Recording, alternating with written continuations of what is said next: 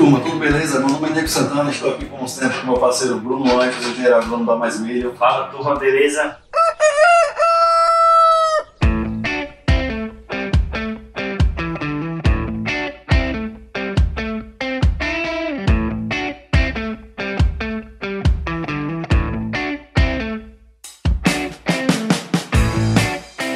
Estamos começando mais um episódio do Mais Milho Podcast, o podcast oficial da Mais Milho Agro Soluções. Pessoal, o objetivo desse nosso projeto é levar até você informação de qualidade de maneira simples e aplicável para aumentar a produtividade e a rentabilidade da cultura do milho. E para isso, vamos bater um papo aqui com os profissionais que estão fazendo diferença no agro.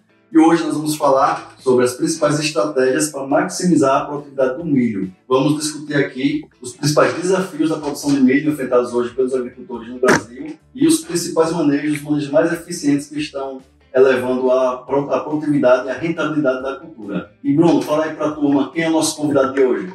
Mestre em fertilidade do solo e nutrição de plantas.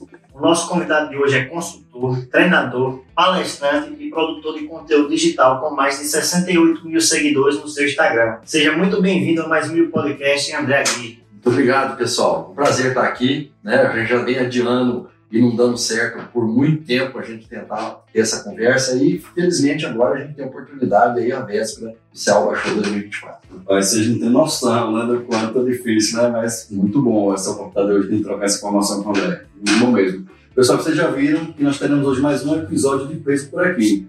E o nosso objetivo hoje é aproveitar aqui toda a experiência, né, toda a experiência prática de campo. Para mim, hoje é uma das maiores referências da cultura do milho no Brasil. E vamos discutir aqui o passo a passo dos principais manejos para nós conseguirmos aumentar a produtividade e a rentabilidade da cultura, mesmo em condições desfavoráveis, né, mesmo em ambientes não tão favoráveis. André, muito obrigado mesmo de coração. É uma honra estar, é, estar aqui presente com você. A gente que é seu fã, né, Diego? Sabe que o seu tempo é corrido a gente me acompanha há um certo tempo nas redes sociais. Inclusive, a primeira vez que eu vi o André Gay foi num podcast no Academia do Agro, viajando com o Diego, no Aperta Picuru. A gente estava ouvindo aquele seu bate-papo. E ali chamou bastante a nossa atenção. Depois dali começamos a seguir você na rede social e vem acompanhando todo esse trabalho que você vem fazendo.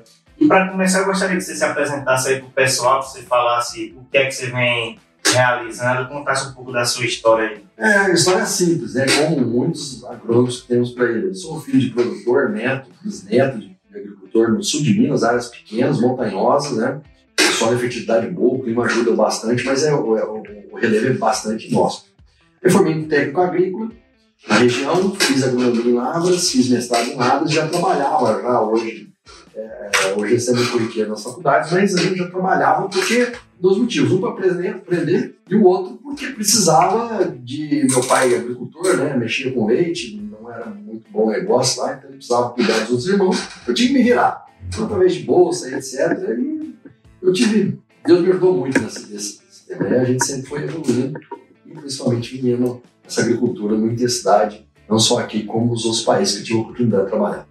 E assim, eu conheço sua trajetória, né, já ouvi outros podcasts e você, assim como eu, me inspiro muito, que a gente começou em multinacional, né, chegou é. a Exato. muito e hoje estamos aí, aprendendo, estamos aí na... Exato, é, e o multinacional ajudou, praticamente catapultou muita gente, isso é, é importante, né? E eu estava assistindo uma entrevista do, do, do, do, chinês, né, que é dono da, de uma empresa que que vende via, internet, ele falou um negócio muito interessante. Se você trabalha numa empresa pequena, você fica muito bom em todos os processos, todos os processos. Foi quase que, que aconteceu comigo. Empresa pequena, você faz de tudo, serviço de RH, marketing, venda, assistência técnica, tudo, tudo, tudo. E o pessoal que entra em empresa grande praticamente fica bom em processos, né?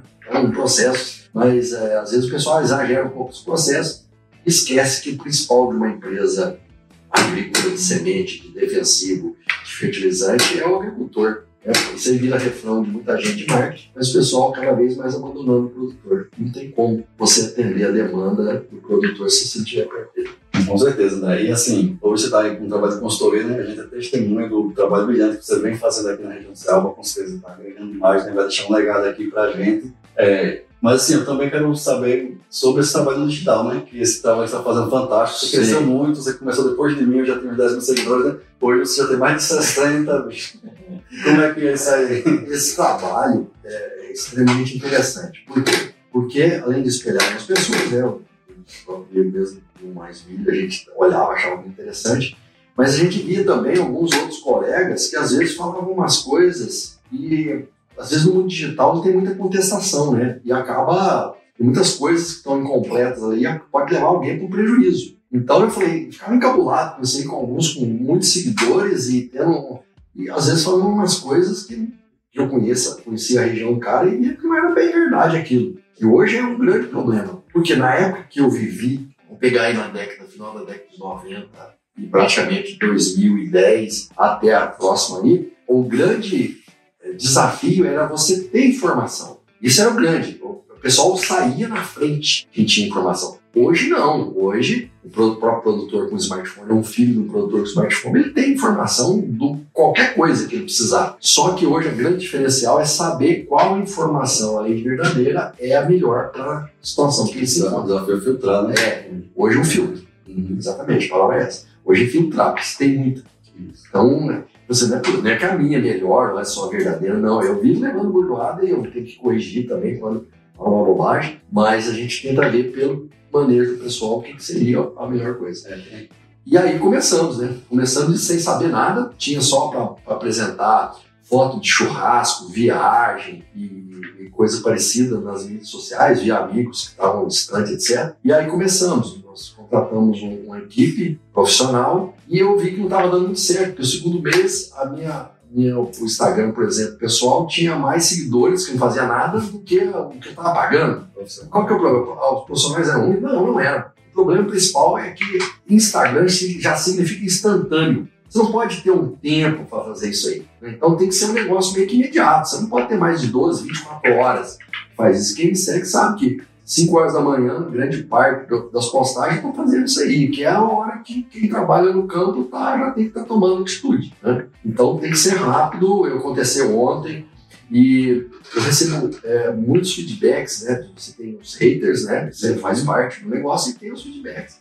E muitas pessoas estão, rapaz, você resolveu o problema aqui como tem uma praga, uma doença, uma situação, que muitas vezes tem muita gente que está no mesmo patamar. A gente consegue até filtrar mais ou menos. De um, de um total de 68, eu acredito que 10 mil são extremamente, estão no mesmo patamar do que a gente está fazendo, e etc. E a gente ajuda diretamente. Então, se pode ajudar o outro, né? É isso. Por que, que a gente vem no mundo? Né? Se for para ajudar os outros a ser feliz, está fazendo o quê aqui, né? Não, sem dúvida, sem dúvida. É. Assim, se for um negócio Estou há 14 anos no milho, né? Dedicado aí, já passei por vários principais setores comerciais, né? de balcão até franqueado na empresa que era líder aqui e tudo. E sim, e eu aprendi demais de coisas que eu não sabia aprender ali com o seu conteúdo, sair realmente e agregar demais. Você falou um ponto muito importante que é a mudança, né? Eu sou, acho que talvez mais novo um pouco você e tal, e eu peguei esse período onde a informação era muito restrita, né?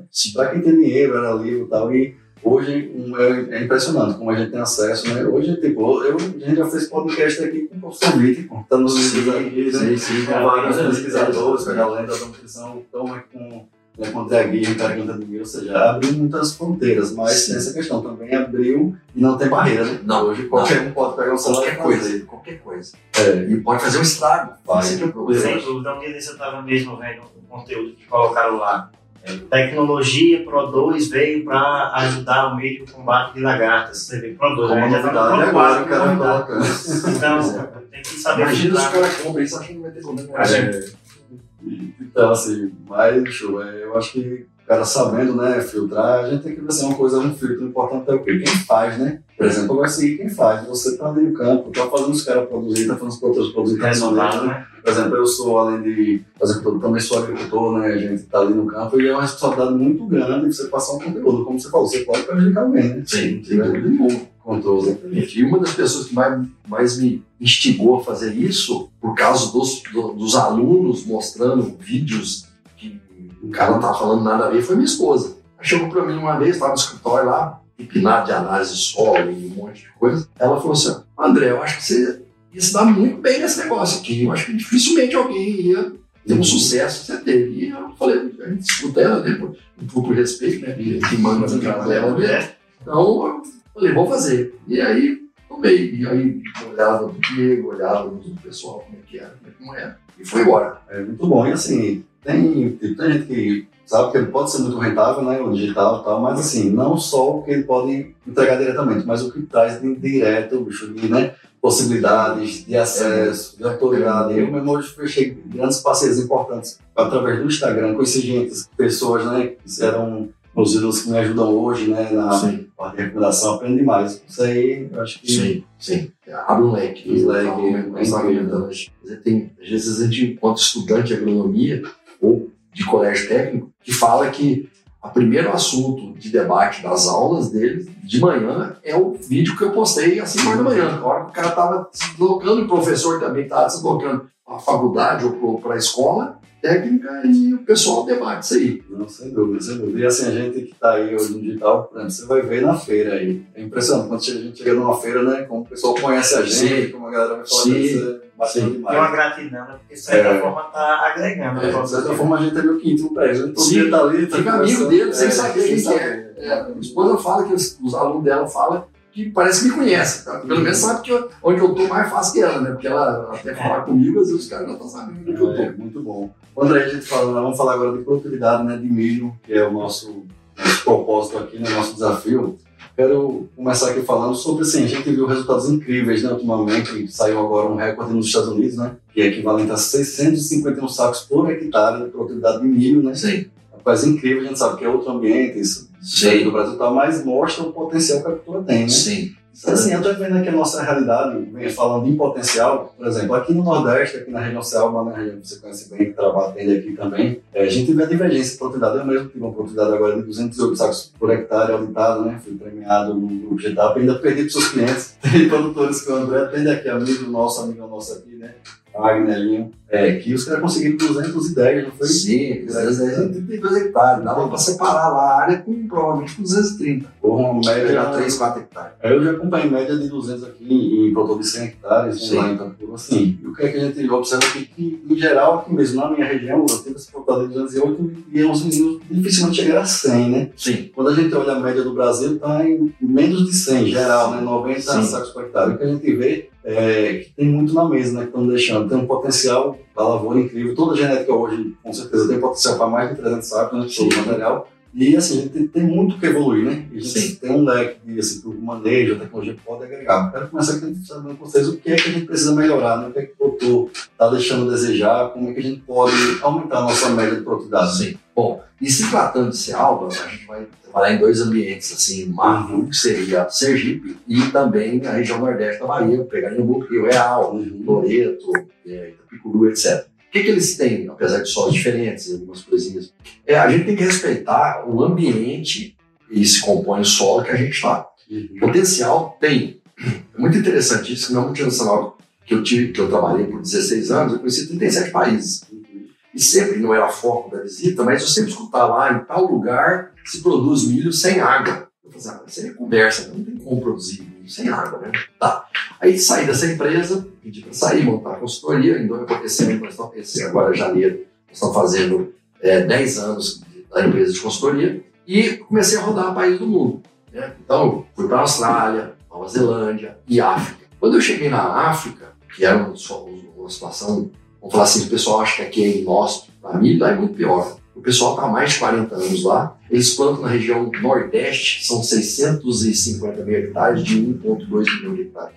Essa região, solos arenosos, estão uma região de alta altitude, muito parecida com o paralelo norte do Paraná. A areia lá não é areia de formação como nós temos na região de Iambuque, por exemplo. É areia de deposição veio do deserto Kalahari e foi acumulando através dos anos. Ficou de 2 metros a 11 metros de acúmulo plano. Chove janeiro, fevereiro. Chove 400 milhões por ano. Eles plantam no fevereiro o milho. Tem milho que nasce e não toma chuva. Quando produz um milho desse? Só comunidade que De, de germinação, teoricamente, quando produz um milho desse. faz aqui nada. Então, em Goiás também nada, em Minas nada, em São Paulo nada. Lá produz o milho amarelo que a gente planta aqui, 110 sacos por hectare, e o milho branco que eles usam para consumo humano, 120 sacos por hectare. E aí? Aonde que é nosso? Aonde que é nosso? E do segredo deles são basicamente dois. Que, que eles têm a ver com, com, com, com o David Ula, lá que eu conheci pessoalmente? Eu já tive, não tive na lavoura dele, mas tive um cara que ganhou uma vez com. Na lavoura que eu tive, ele não- tinha ganhado. 400 e poucos sacos, 430 sacos aqui, é um horror de milho né? mas ambiente totalmente diferente. Qual que é o segredo do pessoal da África? São eles mesmos produtores testando. A primeira coisa, que é uma das coisas que a gente vê mais aqui, é uma síndrome de inferioridade. Eu não sei porquê, mas esse é o, é o maior entrave que a gente vê quando vai na área consultoria. Tá? A gente tem que respeitar o ambiente e saber. Na África do Sul, o que, que acontece? Eles têm água, o milho nasce sem água, mas a população é muito baixa. Você trabalha com 35 mil plantas finais, dois tipos de híbridos. Sim. O primeiro híbrido que dá duas a três espigas na mesma haste. Então, para ele consumir, segundo o próprio pesquisador que estava rodando comigo lá, é tão entusiasmante lá que eu ia, eu, eu ia ficar 10 dias, fiquei 20. Por quê? Porque uma população de 60 mil plantas, por exemplo, só para deixar a planta em ponto de polinização, ela consome 140 milímetros. Depois tem a polinização e tem o enchimento de grão, que vai dar seus quase 400. Bacana. Agora você imagina se eu tiver 35 mil plantas. Eu já não vou precisar mais de 70, 140 menos. E o resto fica para quem? Para espiga. Uhum. Certo? Então, população baixa, mais híbrido ou que tem capacidade de espiga ou da duas espigas. Ele tem outro tipo de híbrido que ele perfilha. E perfilha muito. Só para vocês terem a ideia da semelhança, eu estava lá e no, na, na, cerca, falhando uma cerca, tinha um, um, tipo um bambu a uns 5 metros de altura. E eu perguntei pro produtor, para que, que é isso aqui? Ele falou, para que, que você acha que é? Eu falei, não tenho nem ideia. Por que, que é? Olha a coincidência daqui. Naquela época que eu tive lá, teve um problema aqui do quê? Do Anderson, de rato comendo semente de milho, não teve? Sim, sim. Então, eles têm o mesmo problema. Não teve também. Isso. Para que, que eles põem isso na, na cerca? Para coruja. Uma coruja ali em pé, mas espanta muito rato, ou pega muito rato. Tem lógica. E eu falei pro pessoal aqui para falar com o Anderson, que lá na África, eu estava lá, e falei que eu lembrei que no ano anterior tinha tido problema aqui. Aqui, eu acho que é Simão Dias, que a área dele ali, em volta ali, com, com o mesmo problema, tá? Pô, se tem o mesmo problema, talvez uma solução parecida. Interessante. Então, então aí o que, que, que, que, a gente faz? Bom, vou tirar. Então, o primeiro segredo dos caras são população mais baixa. E prolificidade na própria haste, ou expansão de espiga, ou mesmo no perfil dando espigas viáveis. E o segundo é o seguinte, eu cheguei lá, o milho já estava em farináceo, certo? Uhum. O fósforo e o potássio estavam do mesmo jeito que o cara jogou na superfície solo. Não dissolveu. Não era para aquela. Para quem que era esse fósforo e potássio? Para o solo, né? Próximo. Pô, já preparando para o próximo tomar os 400 milímetros, solubilizar, reagir no solo e depois o luxo do agricultor sul-africano dessa uhum. região, do Nordeste da África, do Zimbábue, é a umidade do solo colocar, ou seja, Olha o problema que aconteceu no Mato Grosso esse ano. No Mato Grosso eu vou uma vez por mês, desde setembro estou indo lá e acompanhei o desastre que foi a soja, principalmente na região de Diamantino. Por quê? Porque poucos produtores usam gesso. Poucos fazem cultura de cobertura com braquiária, poucos fazem perfil de solo. Por quê? O que vocês acham que fazem pouco? Vocês acham que o cara do, do, do, Mato Grosso precisa fazer isso? É chove. É 2.200 milímetros. O cara que fez isso ficou do mesmo tamanho que já chegou. Lá com 20 duas toneladas meio de calcário, uhum. que não precisa entupir o solo de calcário. É. Aí esse ano não choveu. E o que aconteceu? É um desastre. Então lá, o cara tem que estar tudo em cima tudo alta fertilidade. Qual a diferença? Nós não podemos fazer isso? Ainda mais milho. O milho é extremamente responsivo ao nitrogênio próprio. Eu fiz muito erro, pessoalmente, escrevi nos, nos folders, nos boletins técnicos dessa empresa, que se eu fosse fazer cobertura no milho, seria com quatro folhinhas, que aqui vai dar por volta dos 16 dias de plantado, e com seis folhas, ou seja, mais ou menos 24 dias de plantado. Isso é um desastre. Milho não a pode. gente trabalha aqui em pesquisa agora sobre isso. Então, aí vamos fazer, vamos trazer para os Estados Unidos. Os Estados Unidos, em 2021, eu estava lá também, e eles tinham batido o recorde de produtividade. Você imagina, na época, 35 milhões de hectares, média de 190 sacos. É milho que não acaba mais. Tá? E 90% dos agricultores dos Estados Unidos, o que, que eles fazem? Escolhem, plantam em abril, tal qual aqui, uhum. colhem a soja em outubro, início de outubro, estava lá fazendo avaliação todo ano, ia lá e ajudava a avaliar principalmente soja em 22 estados americanos. O que, acontecia? A área que ele ia destinar a milho na safra seguinte, ele vinha, colhia a soja e já injetava amônia nidra, que é um nitrogênio líquido, gasoso na verdade, na forma líquida, que tem 92% de nitrogênio. Injetava no solo, deixava quieto enquanto ficava outubro. Novembro, dezembro, janeiro, fevereiro, março, abril. Seis meses lá, quietinho, com neve, um metro e pouquinho de neve, tal, derretia, infiltrava, tal, o nitrogênio lá. Chegava abril, dava uma nivelada lá, uma gradeada, plantava milho e pronto, acabou. E colhia uhum. bem E aí? Então esse é um grande ganho. Então, assim, questão, tipo, como a gente pode aumentar a produtividade, Tá claro que não é um tecido climático, né? Porque você Não. falou que agora tem situações muito mais adversas Não. que conseguindo. Não, É encaixar, né? É o conceito. cabeça. não tem que ter um híbrido É. que compensa espiga. Porque aqui a gente leva pedrada do pessoal, das empresas, assim, uma boa, né? Uhum. Mas é que alguns materiais, é muito interessante isso. Tem uma empresa que vende aqui também, Uhum. e ela trabalha com alta população, porque o milho dela é muito responsivo à, à, à alta população. No Oeste Baiano, quando lançou esse milho, eu também identifiquei que é milho de potencial, mas que trabalha com muita planta. Uhum. Eu falei, vocês já experimentaram? Porque o milho, ele é estimulado.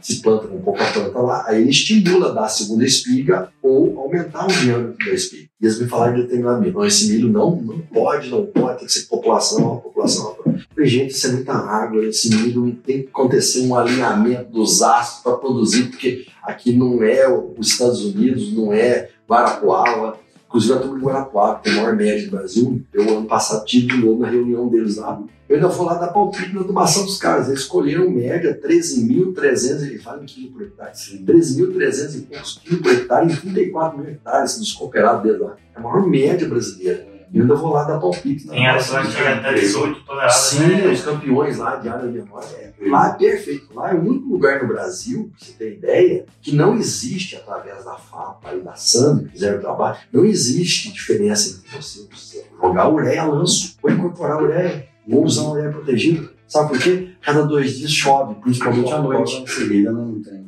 Impressionante. Ideal. O corno- o corno-gato brasileiro, né? Como você fala. Sim, então, mas nós não temos isso. Não. Não é no caso nosso. Então, nós temos que ter nitrogênio cedo Temos que lembrar que nitrogênio protegido é protegido não é para o milho, é protegido para o fertilizante. Então, se eu vou chegar com quatro folhinhas que ele vai definir produtividade e jogo esse adubo protegido, se estiver chovendo sem parar, como foi que aconteceu no final de abril, ou tiver uma seca que tradicionalmente tem seca em maio, esse adubo vai ficar tranquilo lá, mas o milho desenvolvendo. Não vai enxergar nitrogênio. E aí não vai trabalhar com alto teto produtivo. Eu concordo plenamente. Os milhos hoje, todos, sem exceção, que são vendidos aqui na região selva, têm potencial para cima de 220 sacos por hectare. O mais interessante, já conheci professores nos Estados Unidos, Suidade, Bob Nelson, entre outros aí, é, fitopatologista, etc. Mas a melhor definição que eu vi de milho no mundo foi de um técnico agrícola que saiu do Rio Grande do Sul, foi para a região de Patos de Minas, que ele falava que o milho é uma cultura dos pouquinhos.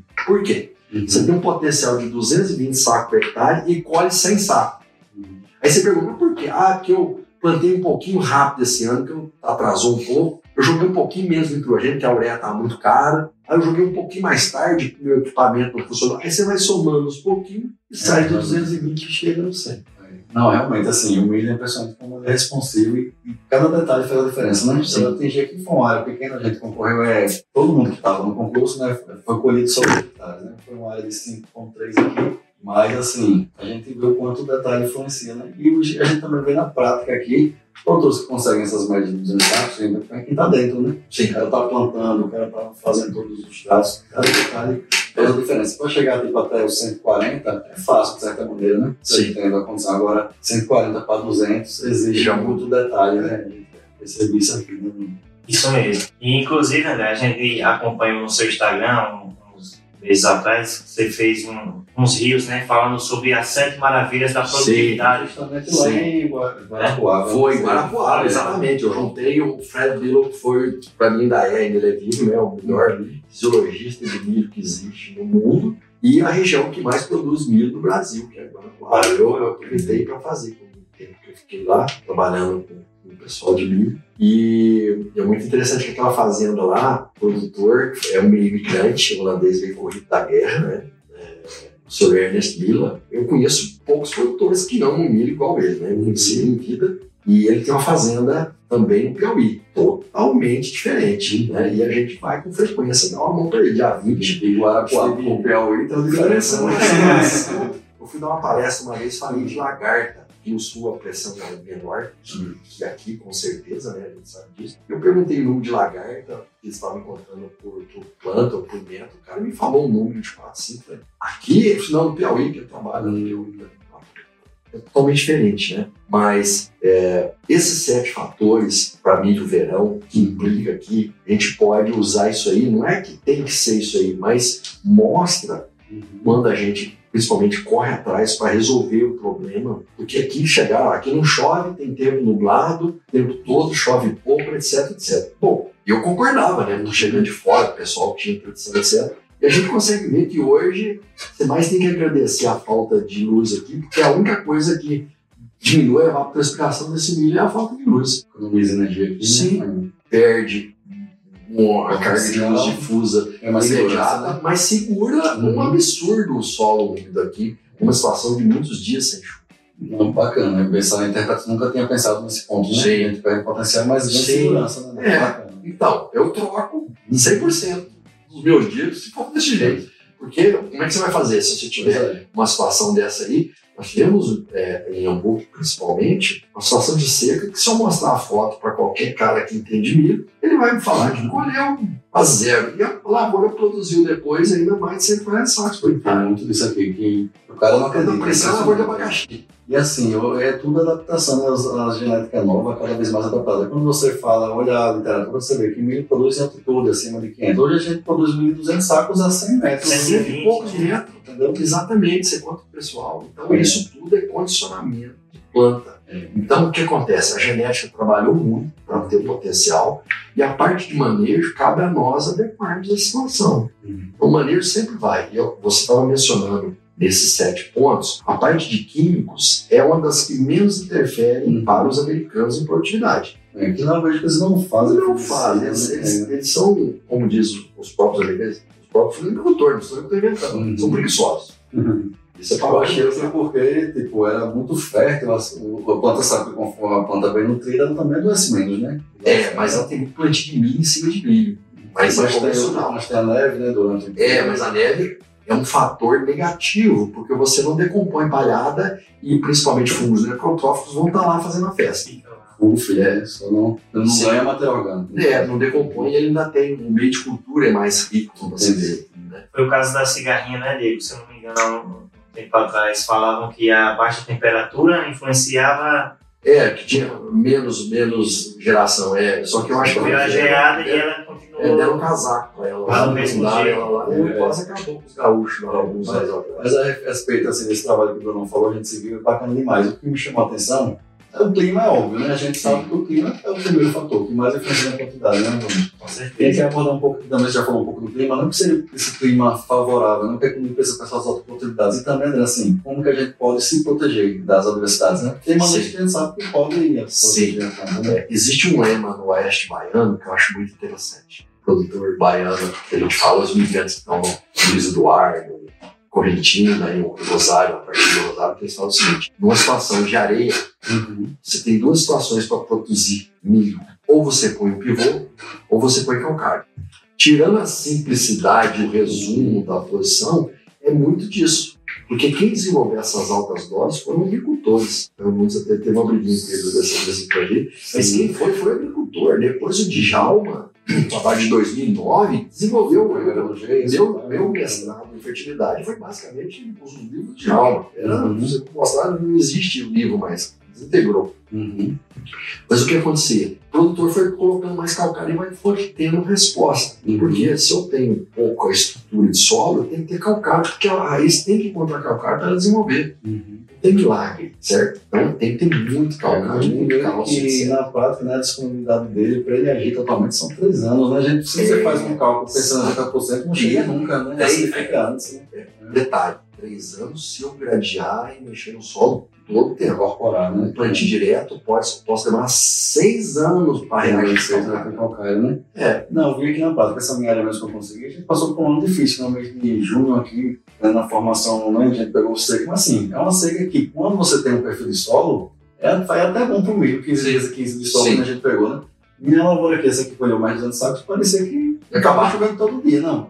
Ah, sim. Entendeu? Porque Não sentiu, né? a gente já tem dois anos de, de calcário pesado, né? Faço o gesso todo ano, pelo menos nutricional, 500 quilos para dar uma olhada né? de enxofre. Eu tenho um perfil, ou seja, mesmo não tenha, foi até bom esses 15 dias de sol, 20 dias durante o Sim. enchimento, impressionante, né? Sim, porque tem um outro detalhe que você estava conversando. Como a genética trabalha, o melhorista de milho, ele tem sempre três pilares para trabalhar: potencial produtivo, precocidade e tolerância à doença. A moeda é a mesma. Uhum. É a mesma coisa, que o pai de família tem um salário e tem que dividir por alimentação, educação, segurança, bem-estar da família dele. É a mesma coisa, só tem aquilo para gastar. Se ele focar mais em produtividade, ele vai perder em precocidade ou ineficiência. Se ele focar em precocidade, ele perde produtividade e pode se tornar suscetível a doença.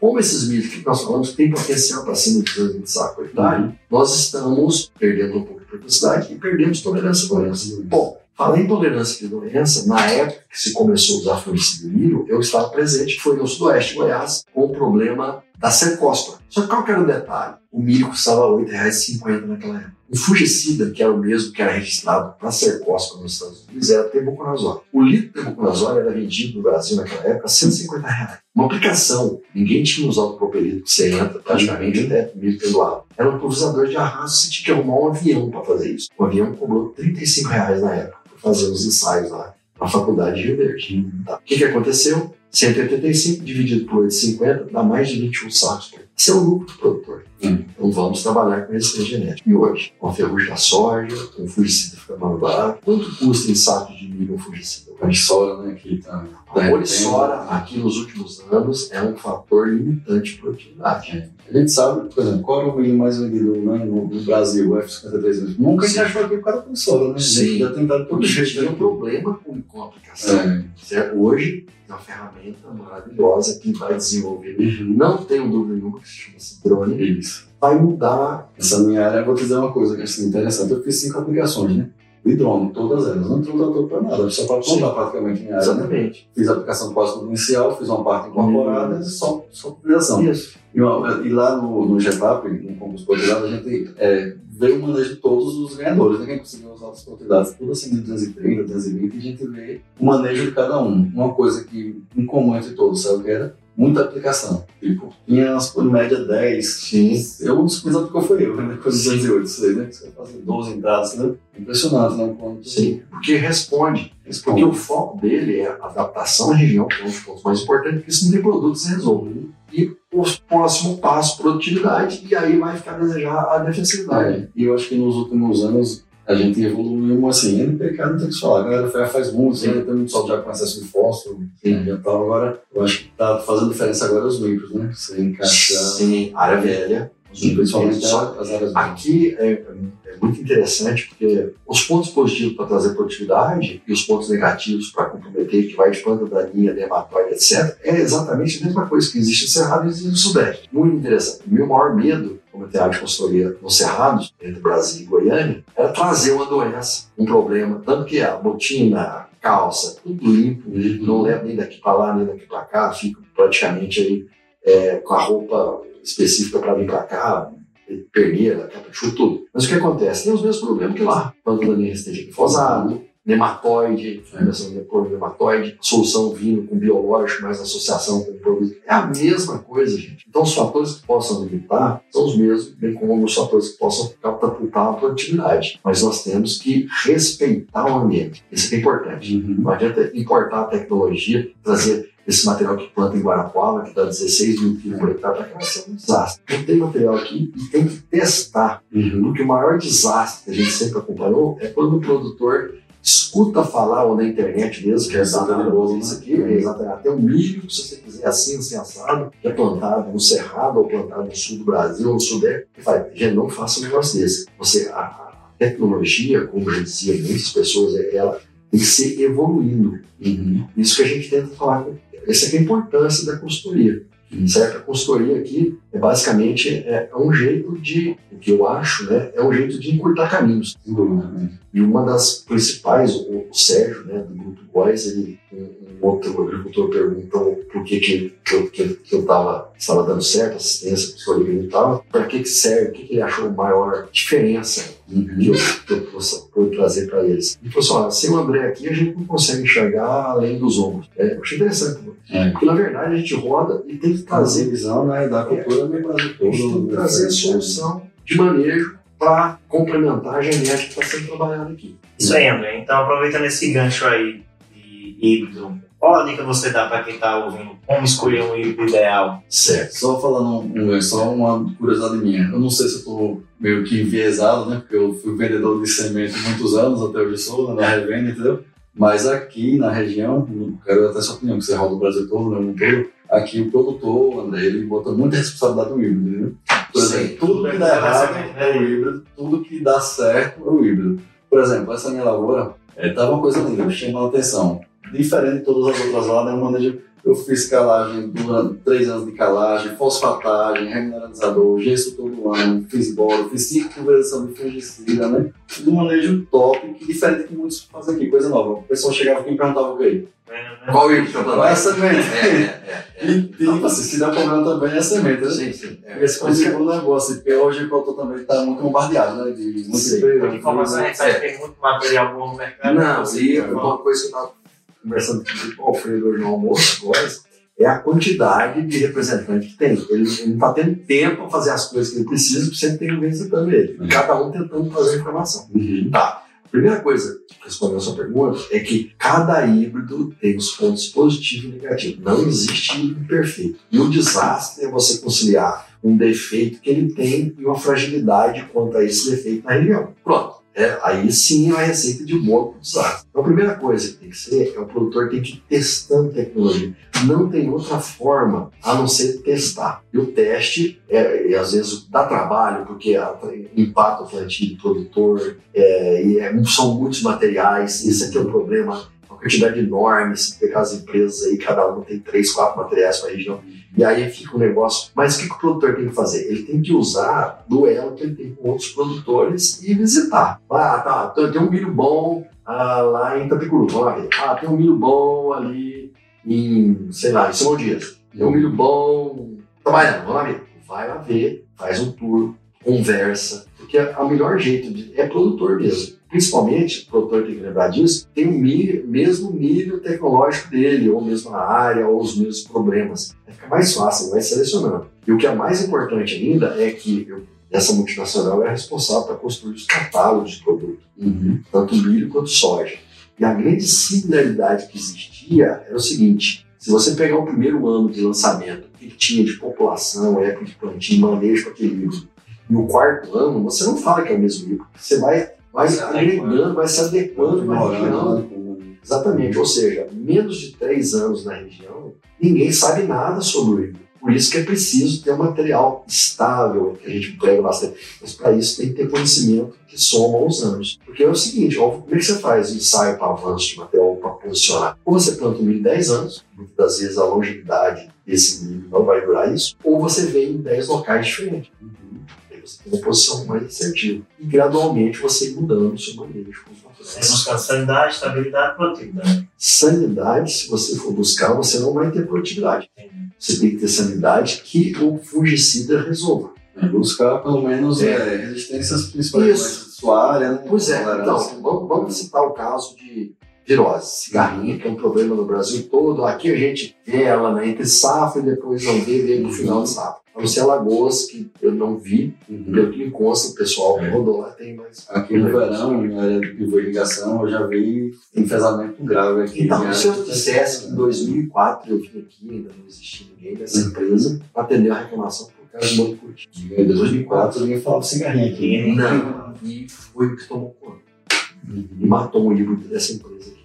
Uhum. Que vai fazer indenização, um monte de coisa. Não tem nessa época eu vi, na empresa que eu trabalhava na época, muito, muito problema com virose, mas era, do, era pulgão, principalmente, era o principal. Né? Pegou uma região gigante, uhum. principalmente em Sergipe, Bahia. Né? Então ninguém, pouca gente sabe disso. É, e assim, hoje é um dos principais pontos falando híbrido, né? Que da avançar, o híbrido, o principal ponto hoje é resistência aos moléculas, né? A virose. Sim e não. Então, eu tenho que saber, por exemplo, um, o híbrido que foi muito plantado, foi muito vendido, a gente sabia desde muito tempo que o problema da alimentação dele seria o cigarrinho e os doenças que ela pode transmitir, certo? Hoje é um problema geral, correto? Uhum. Principalmente o Oeste Baiano, que começou em 2009, foi o primeiro lugar que teve um problema grave. O principal problema tá. começa ali, né? Tudo bem, sim, eu chamo de... Porque, porque tem milho o ano todo. Todo tempo. Se eu fosse um, um eu, eu só como milho da quarta para quinta folhinha, eu não vou morrer de fome. Você escolhe, né? sempre vai ter. é, vai ter. É a região desafiadora, né? E se eu dissesse para você que na Bahia, onde teve esse problema, esse milho ainda é vendido mais de 100 mil sacos? Sei não, desculpa, uns 80 mil sacos. E aí? Me explique. Mano, né? Sim. Então, características boas que ele enquadra nessa situação, que, por exemplo, que é mais limitante, pode ser problema dessa seca, ele é batia. Semana passada mesmo eu vi uma lavoura dele. Show. E aí? Me explica. Certo? Então, eu tenho que casar o ambiente, o híbrido e o manejo. Essa é a É fazer. principal. Sim. Mas se você consegue, teoricamente, você consegue produzir, como reduzidos para cá, mas aí tem o custo e o benefício dele para cá. Materiais muito bons. Esse material que você citou, número 200, o trabalho com material que ele trabalha. Mais 200 também são materiais que aguentam a população melhor. Né? Tem um teto excepcional. Isso. E assim, o que a gente observa, tem muito, muito comum desses materiais que vêm, tendo uma performance boa, que eles estão tendo no Brasil todo, né? Eles mostram Sim. tendo boa adaptabilidade, né? Sim, exatamente. Dificilmente você tem material com Que só na região, né? Isso não também.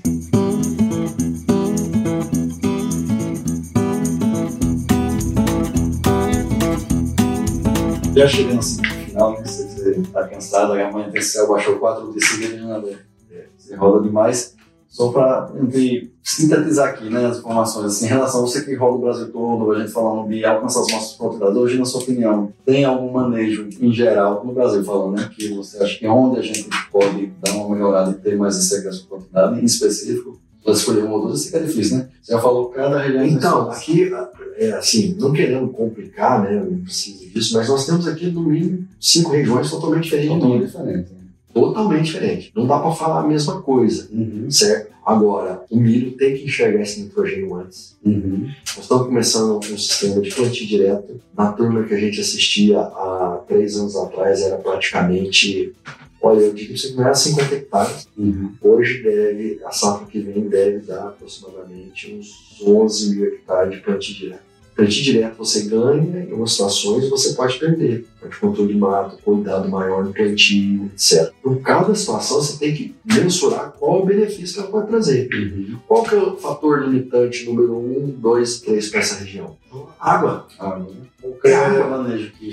É água. agricular vai ter. É a água, gente. né? É água. É- não tem como você trabalhar aqui se não, não trabalhar nisso aí. É De um produtor de uma área nova, basicamente não recebeu calcário, produzimos 110 sacos com 275 mil. Uhum. Muito melhor do que o pessoal lá do Sul. Essa, essa, esse resultado de 210 sacos por hectare, o Fagner, sabe quantos mil chegou lá? Esse ano tem mais de 400, não foi? 390 mil. Quanto choveu no seu? O meu deu 470. 470. 390 mil. Eu tive um problema nessa minha área, assim, tinha um potencial maior. Eu tive um problema quando eu plantei, dia 10 de maio só choveu dia 22, sabe? Porque o milho é muito sensível à desuniformidade do nascimento, né? Eu tinha planta em três estados diferentes. Deu umas 8 mil plantas dominadas, acredita? Diga aí. Aí ainda consegui, assim, a do manejo, né? Do, mas é um impressionante. resultado gostoso, bom, né? É, então, Mas é isso aí. Aqui, plantar aqui, nós temos que estar focado em água. É. Certo? E o que, que eu posso fazer? Então, condicionar na melhor população do milho, normalmente não é alto. É, eu recebi uma ligação de semana, por causa da ainda Cristina, minha esposa, eu não gosto muito que eu tenho produtor na semana, né? Mas é safra, então Uhum. deu disfarçada lá, fui lá fora e conversei com o cara. O cara tá, o cara tá com a população de safrinha agora, com adubação, híbrido, população, etc. Eu perguntei pra ele quantos milímetros chovia. Ele falou, vai chover tantos milímetros. Jogar quanto projeto? Tanto projeto. Quanto você produziu de soja pra ele? Então a conta, água para ele, ele queria chegar aos 200 sacos na safrinha, que é muito difícil. Uhum. 200 sacos na safrinha, ele tem água para 170, ele tem nitrogênio para 150 e planta demais. É, a, chance dele atingir é, é muito baixa. Uhum. Para cá, eu tenho que focar em 200 sacos. Sim, eu acho plenamente possível em qualquer, praticamente, não plantando muito tarde. Uhum. Gente tem visto os plantios mais no cedo, que é uma situação já estratégia para a produtividade.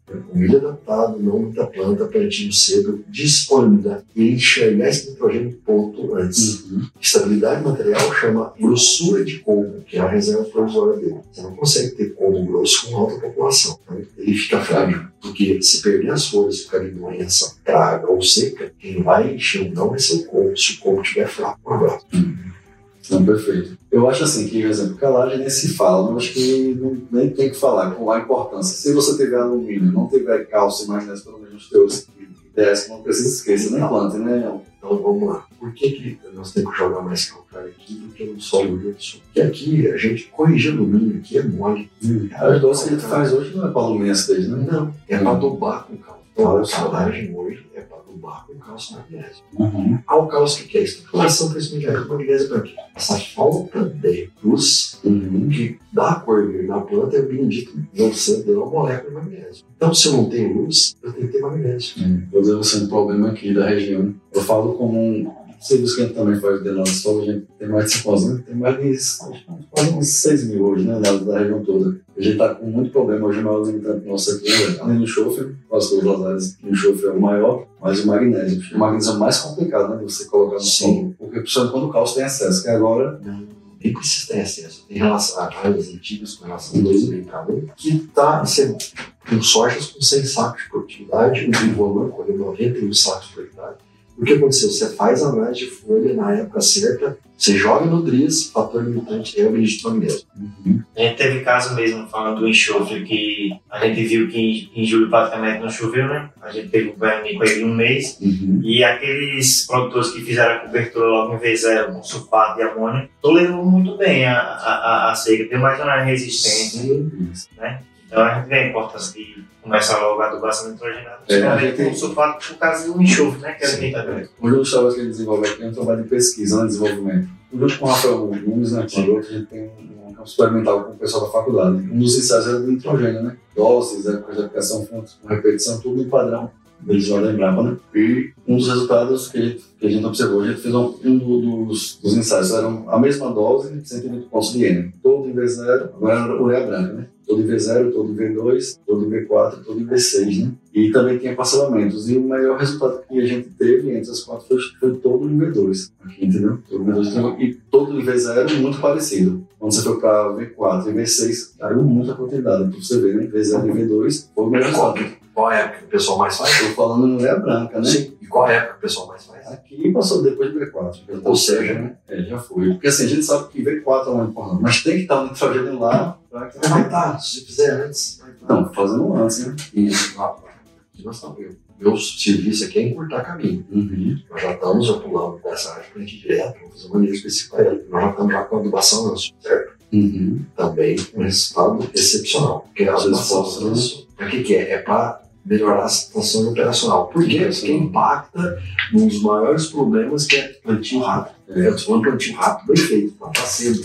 E a janela plantio fez toda a diferença, É. você vê aqui, né? Sim. Então, o que, que eu posso fazer? É tirar a dupla plantadeira e jogar. Nossa, você sabe que nós fizemos ano passado, todos positivos. Eu não quero que ganhe. tá? Eu quero você que tem que empate. ganhar o manejo. né? É, que É, o, empate. que, assim, o que eu acompanhei em algumas regiões até aqui, que assim, para que a gente consiga, não tem diferença dele em suco para lanço, né? Quando você tem o nível crítico já de fósforo, né? E não tem compactação, né? E se eu dissesse que é terceiro ano de terceiro ano de lavoura, essas áreas, e solta o gado em cima. Essas áreas aí, mas já tem um nível de fósforo estabelecido. Só se for fósforo, lipofomo, Ah, assim, mas, a, entendi. mas a área. tem não. Entendi. Porque assim, o risco que eu vejo é que eu tô falando das áreas aqui agilosas, né? Tiver uma boa infiltração, É, talvez. tem né? lá mais arenoso. É, eu acho que é a compactação que influencia mais, então, né?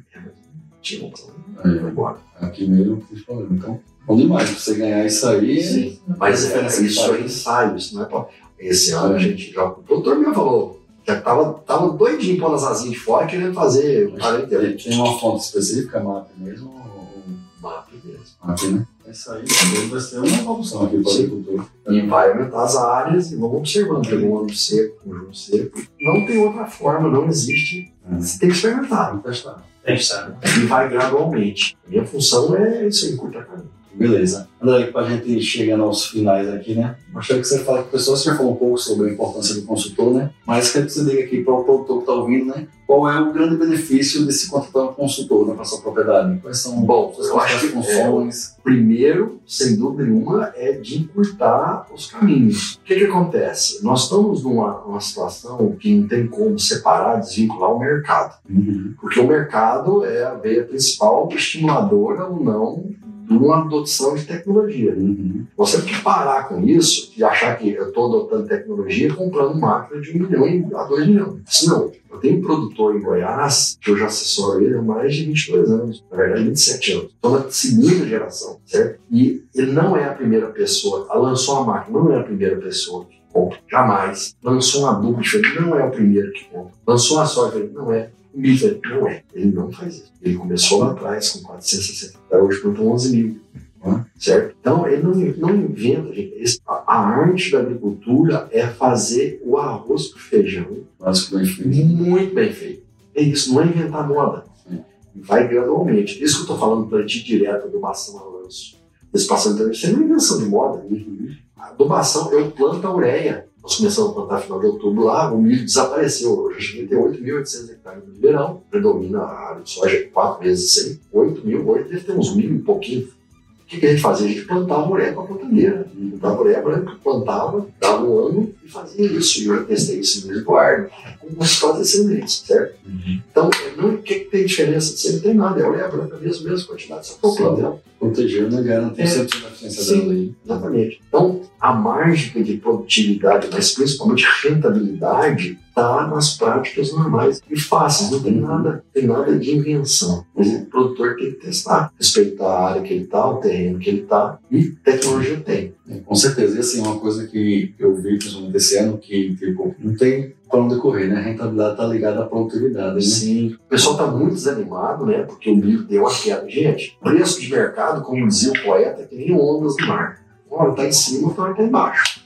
O que, que a gente tem que fazer? A gente tem que produzir mais, diluir o custo em cima do número de volume produzido. Não tem outra forma. Eu nunca vi, eu sou relativamente novo em relação a pessoas mais antigas aí, mas conheço 37 países, conheço o Brasil Uhum. todo, conheço 22 estados americanos. Eu nunca vi ninguém quebrar produzindo muito. Nunca vi. Produzindo pouco já. E eu vejo assim que o produtor tende a economizar, né? Diminuir investimentos. Isso eu acho que é a pior maneira de você ter rentabilidade, né? Isso. É, então, o investimento, é, vamos citar os sete fatores. Primeiro, genética. O segundo, nitrogênio. Deu uma palestra de exemplo para o pessoal do norte do Mato Grosso, que era por causa do efeito do aninho, que seria como é, melhorar a eficiência da, da adubação, principalmente do milho. Quer um resumo? É jogar cedo e bem feito, Uhum. certo? Porque lá tinha um milhão de hectares, segundo os organizadores, na sala lá, 200 e poucas pessoas, certo? Então, o que que acontece? Na sala ou online, né? Não, é produtores. Olha, Lá, tem produtor de 60 mil hectares lá dentro da sala, lá, você imagina. Ah, então tá bom, dá, entendi. É a sala para 200 e poucas pessoas, em volume de só, de, de consultoria, Imagina. de fazendeiros lá, Uhum. gigante. Tá? Não, só o pessoal da, da,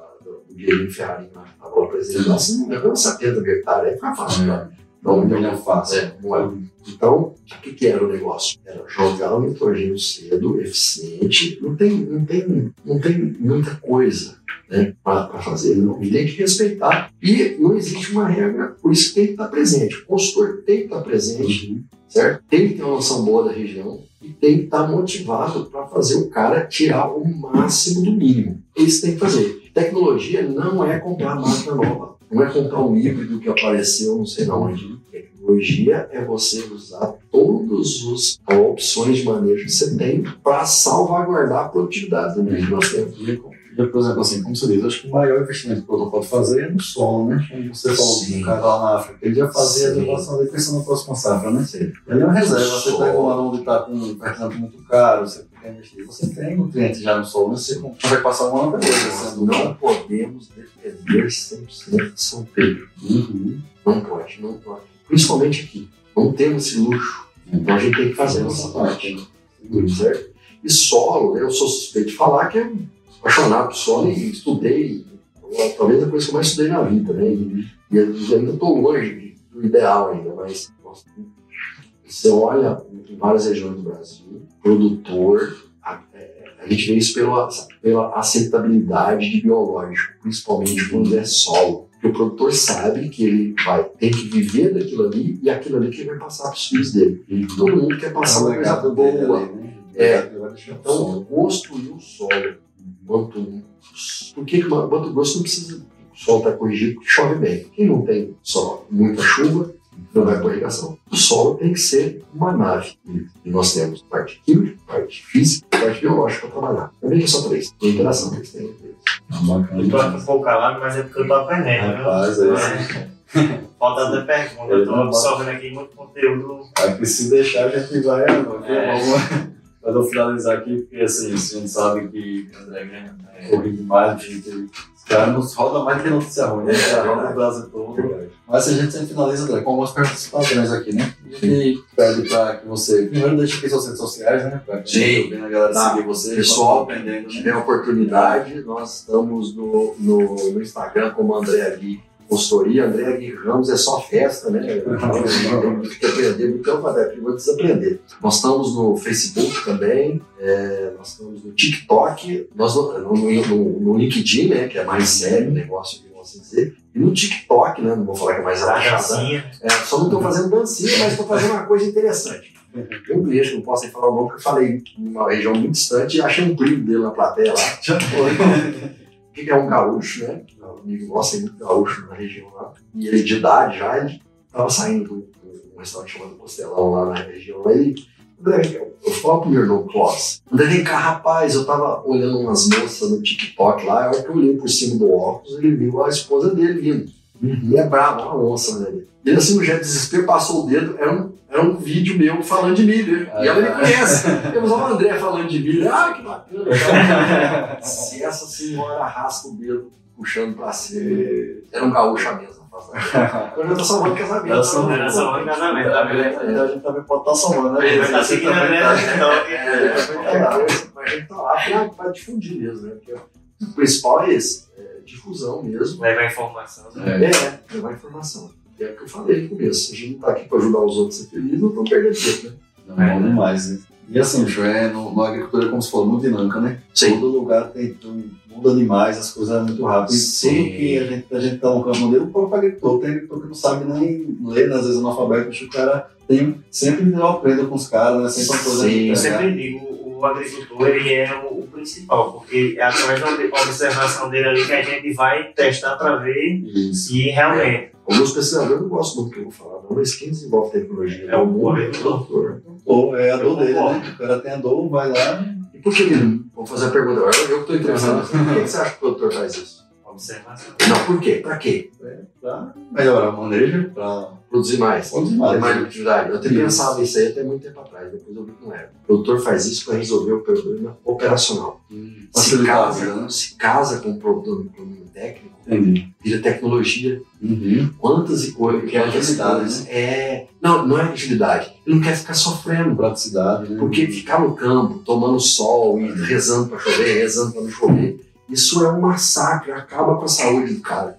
Então ele vai para resolver o problema operacional e depois casa com o problema técnico está resolvido. Quer dizer, plantio direto. Vou falar agora. Plantio direto começou, eu falei palestra com o Lolo Pereira, certo? Olha só, eu não sou muito velho não, mas né, eu achava um luxo estar debatendo com ele lá. Na época, eu lembro bem disso, eu fui um dos, dos maiores incentivadores da plataforma Plantio Direto Cerrado. Levei pedrada até mandar parar. Mas tá lá, hoje ninguém contesta isso, né? Mas levei pancada até. Mas na época, o diesel era de graça. O glifosato, o pessoal achou que o glifosato há três anos na pandemia foi a 120 reais, Uhum. achou que estava caro.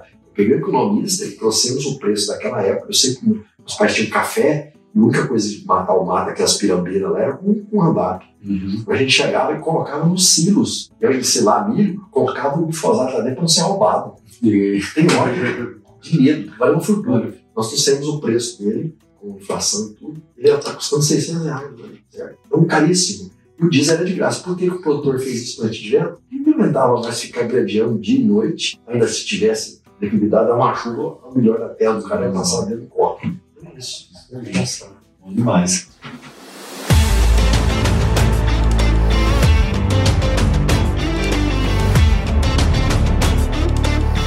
E esse final a gente tem duas perguntas que são padrão aqui, André. Primeiro a gente pergunta a você, hoje quais são suas principais fontes de conhecimento, né? Fora a parte do campo, a gente aprende demais na roça, né? Sim. Mas que você dá uma dica aqui, ou livro, ou alguma forma de conhecimento que você vem utilizando aí. Então, para conhecimentos, a gente tem que colocar os boletins. Boletins são mais rápidos, pessoas boas. E quem trabalha com milho, por exemplo, tem um boletim da Fundação TMT, que é o último agora, para quem trabalha com soja, que é a turma Cerrado, quem trabalha com milho, lá é, É soja, milho e algodão. Para quem trabalha com milho, um paninho extremamente novo. É, a gente tem que usar os podcasts, como esse, por exemplo, tem muito podcast mais técnico. Eu acho que a gente tem que aprender inglês. Por quê? Ah, mas eu sou brasileiro, tá tudo bem, mas o mundo fala inglês. Conteúdo. Isso. Se você entrar no YouTube, para quem gosta de milho, mesmo que não entenda inglês, aliás, os primeiros episódios tinha a, a- a- a agenda é, Guerreiros do Milho, chama Corn Heroes, Uhum. tá? conta a história dos campeões de produtividade do dia a dia. Lógico, tem merchandising, propaganda de releve isso aí. Né? Mas tem o dia a dia dos caras. Você vê solo, vê o que o cara faz, ele tem problema. Todo mundo tem problema, todo mundo quebra a máquina, dá deriva, pulveriza, mata, milho. Só para ter uma ideia de como é que é o dia a dia. Então é um negócio bacana dá para ver, tá no YouTube de graça. Né? E atualização é esses boletins, são os principais. Não tem como ficar fora deles, né? Muito bom. Congressos, essas coisas importantes, mas esses boletins são, são uma forma melhor de atualizar. E, principalmente, o que eu faço é rodar. Hoje, graças a Deus, eu estou aqui e a gente vai. Por exemplo, eu fiquei sabendo de produtividades de sorgo acima de 200 sacos no México. Já estou organizando para ir lá. Esse negócio da África do Sul, fui lá. Então, tem Milho, a gente não tá chegando Você no mais imagina agora, quero chegar mais Imagina, cima. é exatamente. Agora no Antiparando dá uma palestra sobre isso aí no sábado agora, dia 2.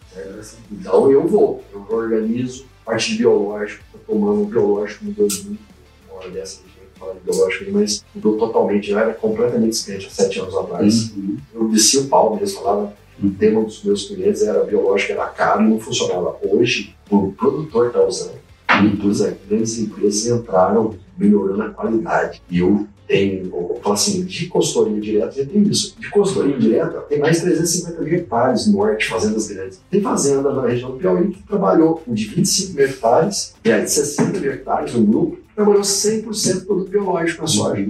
E assim, é uma coisa que está impressionante, tendo uma mudança no, no Sim. cenário. Está sendo uma, uma revolução. Você Exato. percebe que hoje você olha pela migração de toda a multinacional, hoje está indo para o biológico. Então, você vê todo mundo indo para o biológico. Isso. é E aí tem ciência, tem tecnologia, qualidade e o principal vetor de transformação, de geração de tecnologia, que se chama agricultura. Isso. E a gente, é, isso é impressionante. Eu acho que a gente vai ver muita coisa daqui para frente, vai crescer muito, né, Zé? Então eu ia ter um consultor falando a respeito do biológico, que hoje, em média, já cresceu muito. Hoje já de uns 15 a 20% comparado ao químico, né? Na, na verdade, a expectativa 2030 são de 17 bilhões de reais. Então, eles estão falando que em menos de 10 anos vai inverter, vai ficar Vai. 70% biológico e só uns 30% químico. Sim, Entendeu como é tá? impressionante. Show de bola. né? E aí, para finalizar, a gente sempre tem uma pergunta para todos aqui e a gente quer que você deixe uma mensagem aqui para os agricultores, né? os profissionais que estão te ouvindo. Mas imagina assim que não é uma mensagem qualquer. É uma mensagem que todos os agricultores, todos os produtores do mundo vão ouvir você falando essa mensagem aqui. O que, é que você faria, falaria para a turma? Olha, bom, dá para aproveitar o momento, a região, o momento. Esse é o seguinte: primeiro, não existe mal que não acabe, nem felicidade que não termine. né? Então, a gente tem que sempre lembrar que o investimento que a gente está fazendo, nós vamos colher esse milho em novembro, dezembro, bobear pela média da região, certo? Então, basear em como vai ser a estratégia de produtividade para o ano em decorrência do preço que está estabilizado ou que teve alguma queda nas últimas semanas, não é um negócio muito racional, certo? Então, a gente tem que planejar e pensar em resultados a médio e longo prazo e investir numa das melhores eh, situações para trazer estabilidade e bem-estar para o produtor que é o solo. Isso aí. Então, André, muito obrigado mais uma vez por sua disponibilidade, deixando aí essas dicas valiosas para os nossos agricultores. Eu É um tenho certeza que vai agregar bastante na vida de Tomara. todos. É. E muito obrigado. E para você que está ouvindo a gente até agora, não deixe de curtir, compartilhar e comentar. Isso aí é valioso para a gente estar motivando, estar gerando outros conteúdos. Com É isso aí. certeza. Parabéns para vocês. Muito obrigado mesmo. Pela, pela atenção e de trazer informação sobre o que a gente fala. Valeu, até mais aí.